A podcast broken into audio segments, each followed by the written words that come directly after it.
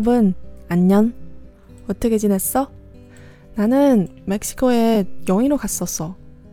돌아온 이주리 시간 바빠서 죽기 줄 알았는데. 그래서 방송 녹음 이제야 할 수 있거든. 근데 나 자신 좀 있어.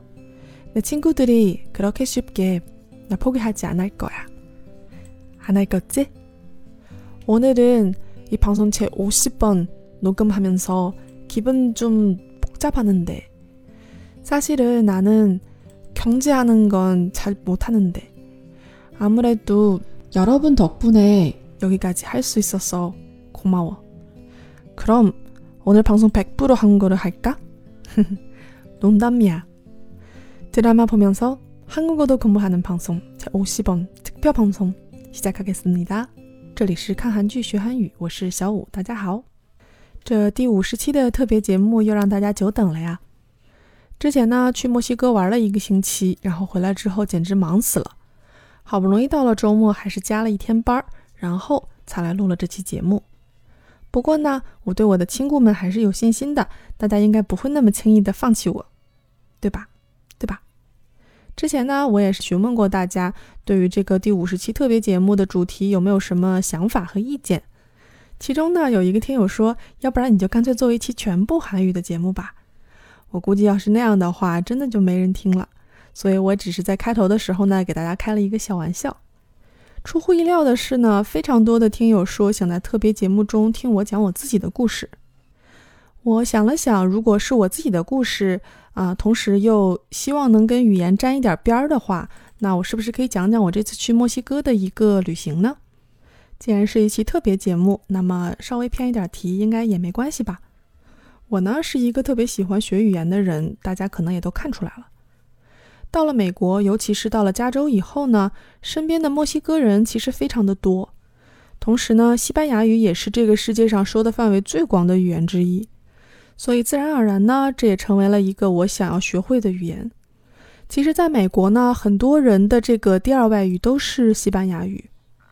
然而，作为平日里忙成狗的我，想要抽出时间正式来学这个语言的话，恐怕难度太大了。所以呢，我也只能在平常有事儿没事儿的时候呢，随便看两眼。为了不让这种三天打鱼两天晒网来学来的东西迅速被忘掉，我还是想了一些办法的。比如说，这次要去墨西哥玩，我特意定了一个去墨西哥城四天的行程。为了锻炼自己，我甚至都没有订酒店，而是订在了民宿。这种去一个新的城市，然后能够体验一下当地人生活的环境，然后感觉呢，其实是一个非常有趣的一个体验。这个呢，其实跟我当时第一次去首尔的时候方法是差不多的啊，区别就是我的西语比我当时的韩语还要烂。这次出发之前呢，我给自己定了一个非常非常小的目标，就是啊，希望在当地可以用西语点一次菜。如果能有非常非常简单的对话能来那么一两次，那也就好极了。抱着这样的想法呢，我去之前其实有着重的去看在餐馆点菜的时候的一些话，和包括一些非常非常日常的一些话。决心下的是挺大。到了墨西哥城，下了飞机我就傻眼了。机场里面只有一个打计程车的地方，我把地址给人家看了以后，然后人家就给我比划了一下，二百二十比索。这倒没啥，付了钱以后，刚刚走出机场，就有一个像风一样的男子过来，从我手上不由分说抢过行李。过了三秒钟，我才反应过来，这人其实也是出租车公司的。这人把行李放到出租车上，然后让我坐在车里面，就打开着门跟我说：“你得给我点小费吧，Deep Deep。”我心说：“你干啥了？你就要小费啊？”无奈他不关门，我就只好拿出了十比索给他。那边问一比索多少钱呀？啊，一比索是差不多三毛六人民币左右。坐上计程车，一边往城里开，我看着外面的风景，觉得对墨西哥城的第一印象并不是很好。首先，这个机场里面要小费的人脸皮也太厚了。其次呢，也是更重要的呢，是我发现窗外面的墨西哥城简直是破败不堪。看着看着就让人想起来电影里面讲那个墨西哥城里面黑帮火拼啊，然后贩毒啊之类的那些场所。我当时好怕计程车司机突然说：“哎，你到了，你就住在这儿。”还好开着开着开始堵车了，然后眼前的画面呢也开始变得现代化起来。墨西哥的市中心呢有很多西班牙殖民时期留下的建筑，非常的宏伟，非常的漂亮，是那种欧洲式的建筑。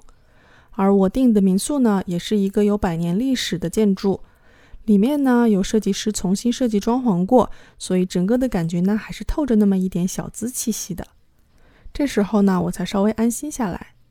说起来呢，像这种城市游，我经常是不做太多计划的，因为呢对这个城市不了解，很大程度上计划是赶不上变化的，所以干脆就不计划。其实是因为懒啦。在墨西哥城的前几顿饭呢，我一直没有敢用我的西语去点餐，原因很简单，就是因为点餐的人是会说英语的。这也让我想起了之前有一些听友跟我留言说，虽然自己生活在韩国，但还是觉得自己的韩语水平进步的不够快。我觉得呢，可能很多人都像我一样啊，比较害羞，就是当你跟一个外国人聊天的时候呢，不太容易去用外语来说，你很怕自己说错，特别是。对方会说你熟悉的语言的时候，你就更难去切换到一个你不熟悉的语言。但是没关系，很快很快我就碰到了只能说西语的餐馆。那个呢是一个计划外的早餐，本来要去的那家店呢没有开。这家店的菜单上呢是有英文注释的，然而过来点餐的小伙子帅帅的，却不会说英文。我呢先试探性的问了一句：“Hablas inglés？” 也就是说，你会说英文吗？得到的呢是一张无辜脸和一个 no。我一看好机会，于是就清了清嗓子说：“Buevos rancheros por favor。”就是请你给我一个鸡蛋 ranchero。心里想着说你一定要听懂啊。然后呢，小伙子帅帅的问我说：“Hugo？” 我一看呢，就是前面那句话过关了，因为他在问我要套餐里面的哪一个果汁。因为没有做好准备，我只好用了橙汁策略。拿蛋卡。心中暗爽过关了的时候，突然小伙子又转过来问我说：“咖啡？”因为我不喝咖啡，所以我就跟他说 “no 咖啡”。结果呢，他特别认真的拿着菜单给我指着说 “include”，意思就是这咖啡是含在里面的，不喝白不喝哦。我只好算好了人称说 “je no bebo 咖啡”，我不喝咖啡。接着呢，小伙子就一脸明白的样子，转身去准备了。哎呀，我心里这个乐呀，这算不算是成就达成呢？结账的时候呢，我也是直接说 lagunda 也就是买单的意思。虽然呢是一个非常非常简单的一个点菜的对话，但是毕竟这是第一次用西语点菜，我心里还是非常得意的。这里呢不得不提一下墨西哥一些比较有特色的美食。其实说起来，住在加州呢，墨西哥的一些菜，说实话已经有点吃腻了。它的一些比较常见的菜式呢，是一些用玉米做成的小饼饼，然后卷各种各样的东西来吃。他们呢管这个叫做 taco。但说实话，我觉得都没有肯德基的墨西哥鸡肉卷好吃。但是这次去呢，还是吃到了很多在加州吃不到的墨西哥美食。比如说呢，在加州一般这个 taco 呢，就是卷点什么牛肉啊，卷点鸡肉啊，或者卷点奶酪呀这种东西来吃。但是在墨西哥城呢，处处都能见到外面有一些小摊儿，非常非常的像西安卖肉夹馍的那种风格，在那个板上扎着一个特别大的一个砍刀，然后旁边放着一个非常大的锅，里面煮着各种各样的东西。然后有人来买的时候呢，他们就把那个肉或者是肠或者是猪脸，甚至是猪皮，然后从那个锅里面捞出来，然后切碎碎之后再包那个饼里面卖给别人，真的非常非常像肉夹馍。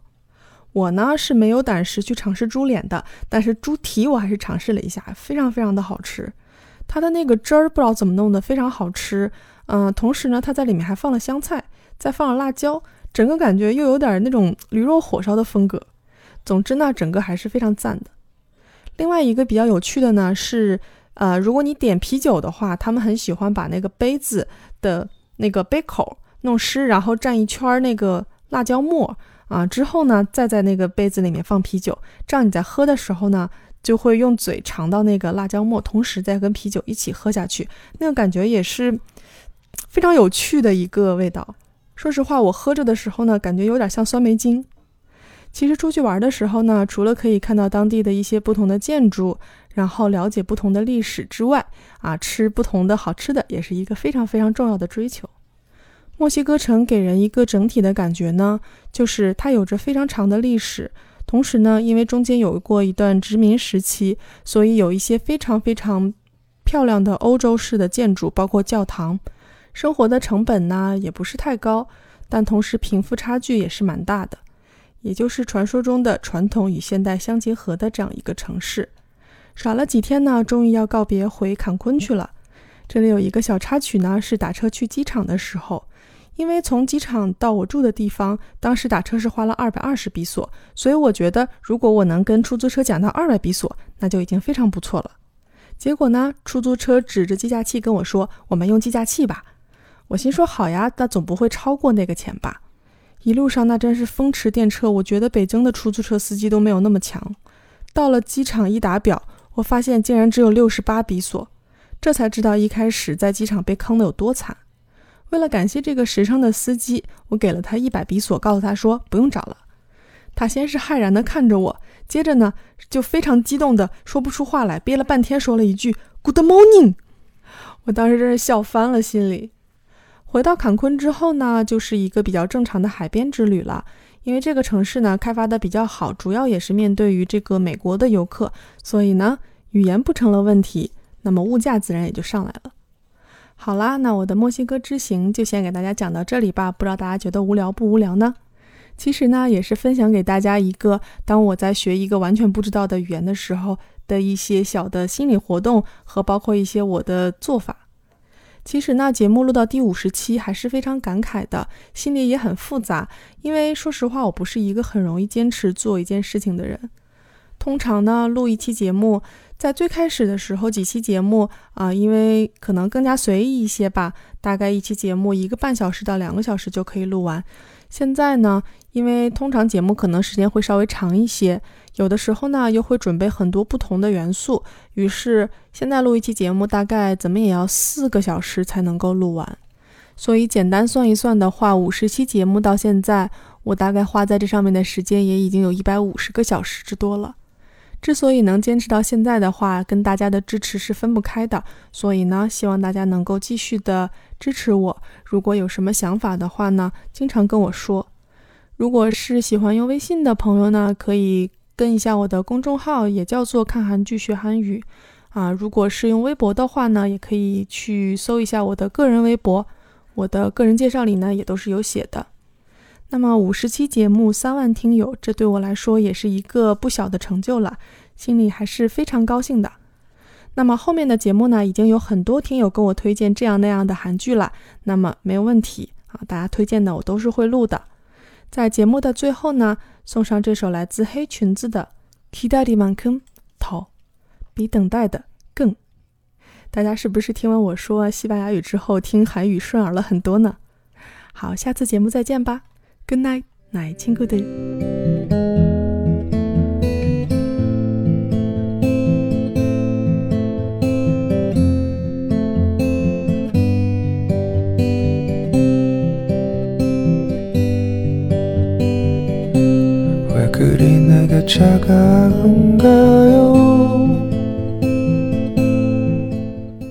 版权的关系呢，就稍微给大家播放一点点。